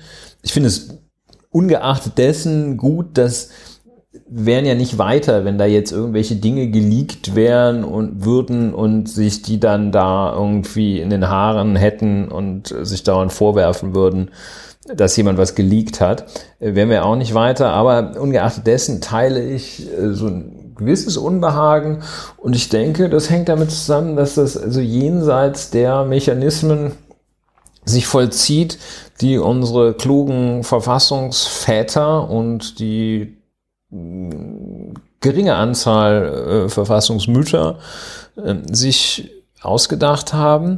Das ist ein, ein Fremdkörper und es ist äh, das, ja, ungerne und mache ich auch hier nicht, benutze ich diesen Hinterzimmerbegriff, weil der immer so ein so was Raunendes hat. Das ja. Äh, machen wir nicht, aber es ist auch nicht transparent. Auf der anderen Seite kann auch, ähm, ja, das sind ja nun mal die Repräsentanten gewählter Parteien, ähm, die sich aufgrund des Wahlergebnisses dazu berufen fühlen, sich jetzt zu orientieren. Ähm, und ja, es ist in der Tat nicht, deshalb ist es auch aktuell so ein bisschen, ein bisschen langweilig politisch, weil ähm, es wird verwaltet, es wird irgendwo, werden so, so äh, Gesetzesvorhaben äh, zu Ende gebracht, äh, Bußgeldkatalog für sogenannte Verkehrssünder äh, ist da, der neue, wird alles ein bisschen teurer, immer noch absurd billig, aber teurer. Und ähm, ja, es passiert, es ist keine öffentliche Debatte, es ist jetzt gewählt und jetzt müssen sie damit was machen. Ne? Das ich teile dieses leichte Unbehagen, wüsste jetzt überhaupt nicht, wie man es besser machen sollte. Bin der Meinung, dass es nicht besser wäre, wenn diese Verhandlungen unter Beteiligung der Bildzeitung geführt würden. Das hast du auch nicht Und, gesagt. Nee, das habe ich auch nicht Aber, gesagt. Aber ähm, ja, es ist nicht die Sternstunde des Parlaments gerade. Ne? Ja. ja. Ja, warten wir mal ab. Aber gut, dann, aber dann ist doch, das ist Wenn das einzige Thema, was rausdringt, ist tatsächlich diese nicht gerade von gesamtgesellschaftlich bahnbrechender Tragweite äh, die Frage, soll jetzt Cannabis legalisiert werden oder nicht? ich gehe fest davon aus, dass es am Ende so eine kleine Legalisierung gibt, einfach so als Symbol. Ähm, aber ansonsten weiß man nicht, ne, was, da, was dabei rauskommt. Ja, ja. stille, stille Verhandlungen. Stille diskret, Verhandlungen. Diskret. diskret. Gut. Wenn ihr irgendwelche, liebe HörerInnen, Gedanken zum Thema sehr stille Koalitionsverhandlungen slash Sondierungen habt, dann meldet euch doch einfach. Würde mich auch interessieren, was ihr darüber so denkt. Ja, dann haben wir noch ein Thema, das ein bisschen ja. auf der Hand lag, weil äh, ja, wie fangen wir da wir an? Gehen, wir gehen mal ganz also, kurz drauf ein. Wir gehen, wir gehen ganz kurz drauf ein. Also, äh, während Deutschland sich also jetzt durch eine ungewohnte, äh, wie sagt man das, stille, politische Stille auszeichnet, hat sich äh, Österreich da im Grunde genommen vollkommen antizyklisch dazu verhalten, denn in Österreich ging's voll ab. Und äh, eine Konsequenz dieses Vollabgehens ist, dass der österreichische Bundeskanzler Sebastian Kurz zurückgetreten ist. Wegen einer, und ich denke, das kann man in Deutschland vielleicht nur so schwer nachvollziehen, äh, wegen einer Affäre rund um sogenannte Inserate, aber auch eine Affäre rund um ein Meinungsforschungsinstitut, Research Affairs, ähm, das der ÖVP, also der Partei von Sebastian Kurz, genehme Umfragen gemacht hat, die einer realen Basis entbehrten auf gut Deutsch, es waren ausgedachte Umfragen. Ja, und ähm, jetzt weiß ich gar nicht, wie man sich weiter diesem Thema annähern soll. Also es ging um, es ging um Inserate. Inserate sind äh, Anzeigen, die die ÖVP, aber auch die ähm, österreichische Bundesministerien eben bei Medien geschaltet haben.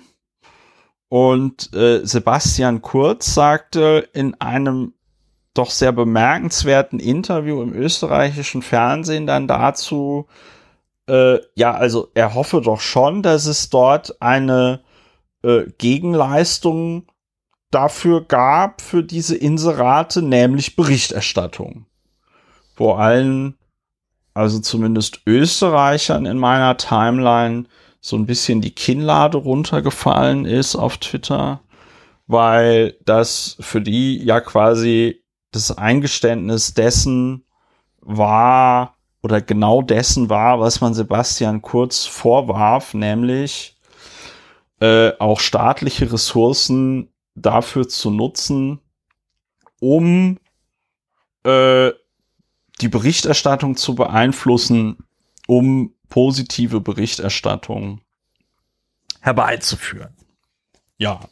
Ja, wir haben ja auch ein, ein großes, äh, großes Kabinettsstück sozusagen in der jüngsten österreichischen Geschichte, ab, absurfene Geschichten, nämlich die sogenannte Ibiza-Affäre, in der es ja um ein sehr verwandtes Thema ging, äh, in der also der Yoshi und der Linksbums da ähm, Knete von der äh, gefakten Oligarchen-Nichte oder was es war haben wollten, um die Berichterstattung zu beeinflussen im Ergebnis. Und hier scheint es sich um ein sehr artverwandtes äh, Problem. Ja. Artverwandtes Problem, Thematik äh, zu handeln.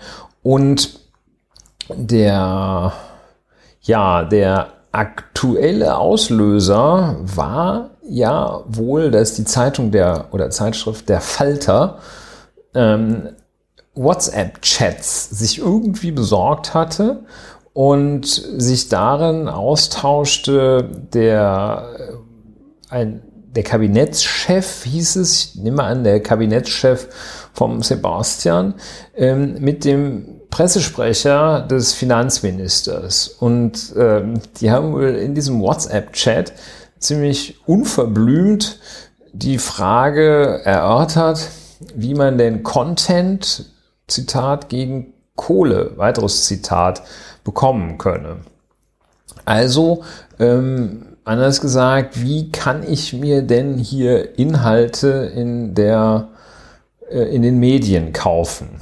Und dann ähm, wird vorgeworfen, dass sie sich diese Inhalte gekauft hätten.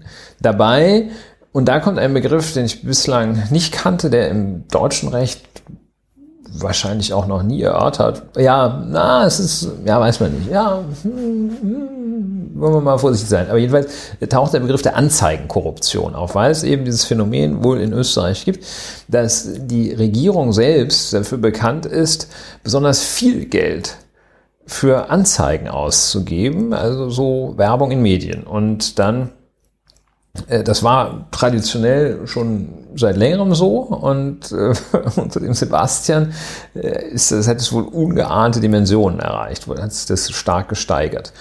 Und dann würden also viele Medien da diese Inseratsknete äh, einstecken und ähm, ja, dann ordentlich äh, im Sinne des Auftraggebers, wes Brot ich esse, das Lied ich singe, heißt es, glaube ich, ähm, dann zu berichten sozusagen. Also ja, das ist so, als würde äh, die aktuelle Bundesregierung äh, ja, laufend in der Bildzeitung Anzeigen schalten. Die machen es natürlich anders und äh, dafür dann ordentliche Berichterstattung erhalten.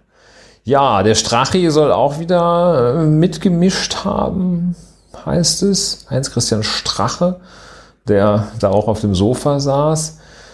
Eingangs hatte, das fand ich auch sehr interessant, ich habe noch gesehen, dass am, äh, am 7. Oktober, glaube ich, äh, war das, äh, da sagte der Herr äh, Bundeskanzler, äh, damals noch Bundeskanzler, jetzt Bundeskanzler AD, ähm, sagte, dass er sich mit allen zur Verfügung stehenden Mitteln gegen äh, diese Vorwürfe wehren werde und schloss einen Rücktritt aus. Das ging dann relativ schnell. Inzwischen ist er zurückgetreten.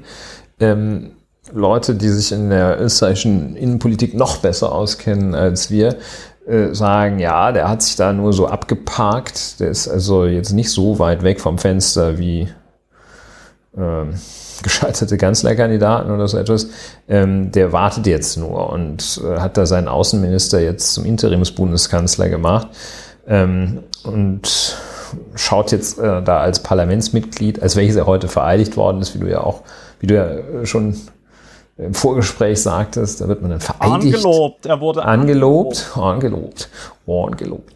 Und äh, tja, so ist das. Da ist ganz schön was los. Ist so ein ja, macht, wir müssen sagen, wir sind keine, außerhalb der Skisaison keine ausgewiesenen Österreich-Experten. Ähm, es macht einen, einen ganz, äh, ja, es macht keinen guten Eindruck, was da, was da abgeht. Das wirkt nicht, wirkt nicht kontrolliert, wirkt also ganz so ein bisschen schmierig alles. Ähm, der, wir waren nie Fans von Kanzler Sebastian Kurz, kann man wohl sagen. Ja. ähm, immer irgendwie ein bisschen verdächtig und von, vom Habitus äh, her auffällig. Ja, was soll man dazu sagen? Ja, also äh, die Financial Times hat es nochmal ganz gut zusammengefasst. Bei der Untersuchung geht es im Kern darum, ob gefälschte Rechnungen im Finanzministerium ausgestellt wurden, um 1,2 Millionen Euro an Regierungsförderung an Pro-Kurzmedien zu leiten, als Kurz 2016 und 2017 Außenminister war. In jener Zeit positionierte sich Kurz, um die Führung der ÖVP zu übernehmen. Analysten sagen, die Ermittlungen würden wahrscheinlich die Probleme für die Koalitionsregierung aus Volkspartei und Grünen vertiefen, separat gegen Kurz laufende Ermittlungen wegen Falschaussage vor einem offiziellen Untersuchungsausschuss des Parlaments sind seit diesem Jahr ein Knackpunkt im koalitionsinternen Verhältnis. Die neue Untersuchung der äh, Wirtschaftskriminalitätsstaatsanwaltschaft ist aber bei weitem schwerwiegender. Und der Spiegel hatte dazu nochmal geschrieben, äh, schöner als Sebastian Kurzes getan haben soll, kann man unsere umfragengeile Mediendemokratie eigentlich nicht vorführen. Wenn die Vorwürfe stimmen, soll, sollen Kurz oder seine Unterstützer bei Demoskopen vorteilhafte Umfragen bestellt oder besser gekauft haben, und zwar mit Steuergeldern. Auf dem Hype der vermeintlich künstlich verhübschten Umfragen entstand dann jenes Momentum, das Kurz erst zum Chef einer neuen entkernten österreichischen Volkspartei machte und schließlich zum Chef des ganzen Landes, stünden die Vorwürfe, würde diese Diskussion zeigen, wie manipulierbar Demokratien sind, die immer mehr Umfrage klitschen, immer größere Bedeutung bei der Beurteilung politischer Prozesse zu billigen. Ne? Und man spricht in dem Zusammenhang auch vom System Sebastian Kurz, und eine interessante äh, Sache so am Rande ist noch, dass in, äh, dass dann also diese, diese Chefin von Research Affairs, die ähm, Meinungsforscherin Sabine Beinscharp verhaftet worden ist in Wien. Ähm, äh, und zwar aufgrund von Verdunkelungsgefahr. Also irgendwie äh, haben sie hat sie versucht, von ihrem Rechner irgendwelche Daten zu löschen und so. Und das wurde dann durch die Korruptionsstaatsanwaltschaft ähm, äh, so gewertet, dass sie da irgendwas vertuschen will. Und dann hat man sie halt einfach festgenommen. Aber das, dadurch, dass die, dadurch, dass die ähm, Korruptionsstaatsanwaltschaft äh, das festgestellt hat, kann man ja davon ausgehen, dass sie nicht erfolgreich damit war, die Daten äh, zu löschen. Ähm, dann wurden sie anscheinend wieder recovered. Das ist natürlich dann nochmal extra peinlich und macht zumindest, wenn man da unter Verdacht steht, ja, das kein gutes, äh, kein gutes Bild. Das kann ich auch aus meiner Praxis berichten, dass die gescheiterten Versuche der Vernichtung von Beweismitteln ist immer wieder ist ein Kommt Dauer, nicht so gut an. Ein, ein Dauerbrenner der Fehlschläge. Also das ist etwas, was ganz schlecht ankommt. Ähm, man kann sich eigentlich auch äh, auch der direkte Weg, diese Gehe ins Gefängniskarte zu ziehen, wenn man da ja, damit anfängt. Ja. Ne? Das ist die klassische Verdunklungsgefahr, ein Haftgrund. Jedenfalls, ja. also ja, mm, wir, wir können es nur streifen, weil wir auch nicht so tief drin sind, ähm, verworren äh, mit äh, dem Leitmotiv, das immer wieder auftaucht, äh, Berichterstattung gegen Knete. Äh, Content für Kohle ist das Leitmotiv dort. Und äh, ja, ein, ein Grund, ähm, immer und stets sehr, sehr genau hinzugucken, wenn öffentliches Geld irgendwo platziert wird. Ganz entfernt gibt es ja diese, die, oder wesensverwandt diese Thematik, wenn Bundesministerien äh, ja. Werbung, die äh, angeblich der, der Aufklärung der Bevölkerung dient, äh, platzieren und in Wirklichkeit wollen sie also nur den Bundesminister, die Bundesministerin glänzend aussehen lassen. Und ja. Äh, ein, ein ähnliches Problem, ähm, wesensverwandt, muss da wirklich sehr aufpassen und kann nur hoffen, dass, ja, kann hoffen und beobachten, äh, dafür sorgen, dass die Menschen, die da mit öffentlicher Knete umgehen, das anständig tun. Viele tun es anständig, viele, zu viele tun es allerdings auch nicht.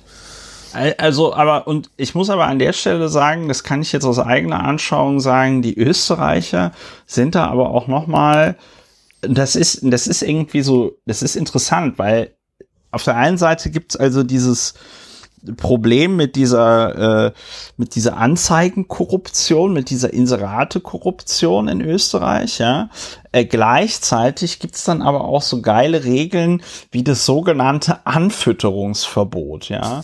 ähm, da habe ich dann einmal, als ich noch Abgeordneter war und gerade in Österreich war, echt nicht schlecht gestaunt, weil äh, ich wurde dann interviewt von einem von einem Journalisten der Zeitschrift Datum und ähm, dann saß mir da so in einem Café und es war halt in Wien und ich habe äh, lecker gegessen, so wie man das während solcher äh, Treffen. Nee, es, es war ein Kaiserschmarrn, ja. Und ja. Ähm, dann habe ich da also so gegessen, er hat auch gegessen und so. Und normalerweise ist es dann also bei diesen Treffen immer so gewesen, in Deutschland zumindest, dass dann die äh, weiß ich nicht, Damen und Herren vom Spiegel oder von der Zeit das Schnitzel bezahlt haben.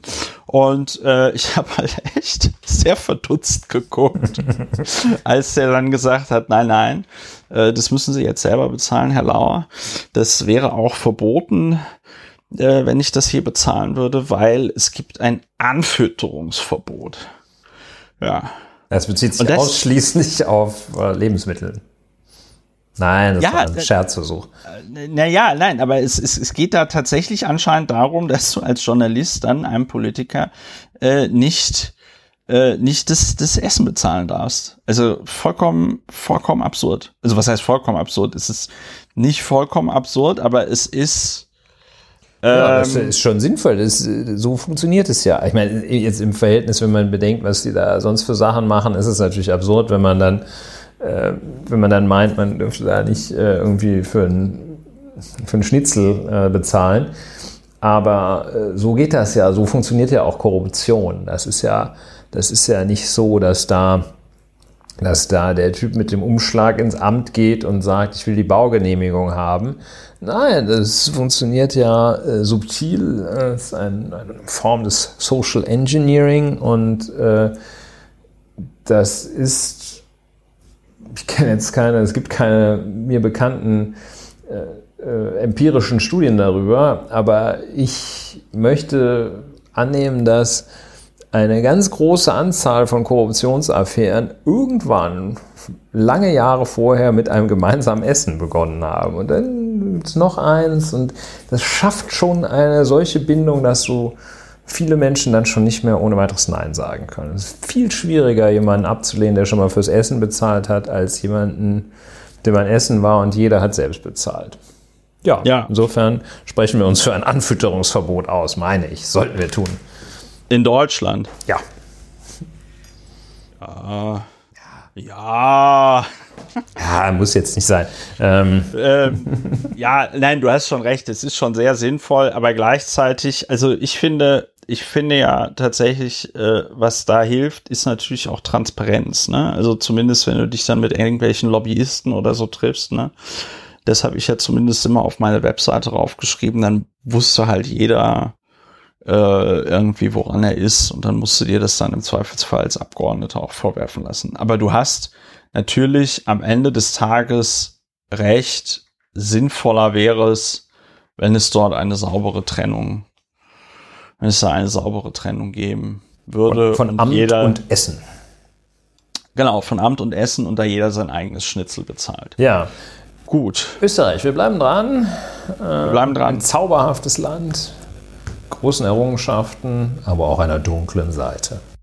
Ja, also äh, der der äh, Sebastian, äh, nicht Sebastian, Christian Kern, der äh, letzte SPÖ-Bundeskanzler, hat er es ja in einem Spiegel-Interview sehr deutlich irgendwie ähm, nochmal formuliert und gesagt, also das, das Problem in Österreich ist halt tatsächlich, dass, dass, dass da auch gerade die Politiker das mit der Verfassungstreue doch so ein bisschen, dass das ein bisschen zu wünschen übrig äh, lässt, weil man die Verfassung irgendwie nur dann für relevant hält, wenn sie selbst einem was bringt. Und er erklärt das halt damit, dass die Öster dass in Österreich nie diese Form der Aufarbeitung stattgefunden hat, wie sie in, äh, wie sie in Deutschland nach dem Zweiten Weltkrieg stattfand. Und äh, Christian Kern hat es dann zusammengefasst mit, also während irgendwie es in Deutschland eine Aufarbeitung gab, haben es die Österreicher geschafft, aus Beethoven einen Österreicher zu machen und aus Hitler einen Deutschen. Ja, ähm, ja ist irgendwie interessant. Also ich kann auch aus eigener Erfahrung nur sagen, äh, die Österreicher sprechen zwar Deutsch, aber wenn man dann da ist und so ein bisschen mitkriegt, wie das da läuft, es ist schon sehr anders. Es ist schon sehr anders. Ja, ähm, zu diesem, also ist natürlich ein, ein, ein eine recht äh, sportliche Betrachtung, äh, wenn man das jetzt auf fehlende Entnazifizierung zurückführen möchte. Ähm, äh, da fällt mir ein Zitat ein, das man dem Österreicher nachsagt, wir blicken äh, voller Zuversicht in die Vergangenheit. Das äh, ja. finde ich eigentlich immer ganz, ganz lustig. So, oh, sehr, sehr, wir blicken sehr vertrauensvoll in unsere Vergangenheit. Und ja, äh, ja. fasst es ganz gut zusammen. Ja. Ja, ja dann blicken wir nochmal vertrauensvoll in die Zukunft. Und we call it a day, wouldn't you say? Ja, wir, wir, wir callen es a day und äh, hoffen einfach, dass sie mal mit diesen äh, Koalitionsverhandlungen ein bisschen vorankommen, damit es demnächst irgendwas zu besprechen gibt. Apropos Koalitionsverhandlungen, eine Sache fällt mir aber doch noch ein.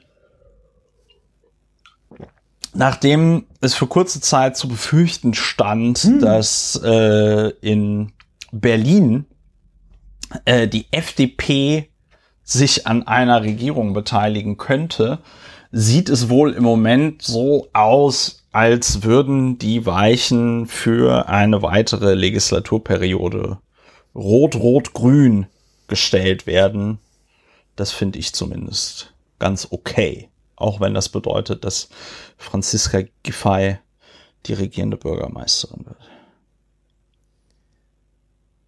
Ja, das äh, finde ich nicht völlig begeisternd, äh, dass es so mit äh, Rot-Rot-Grün weitergehen soll.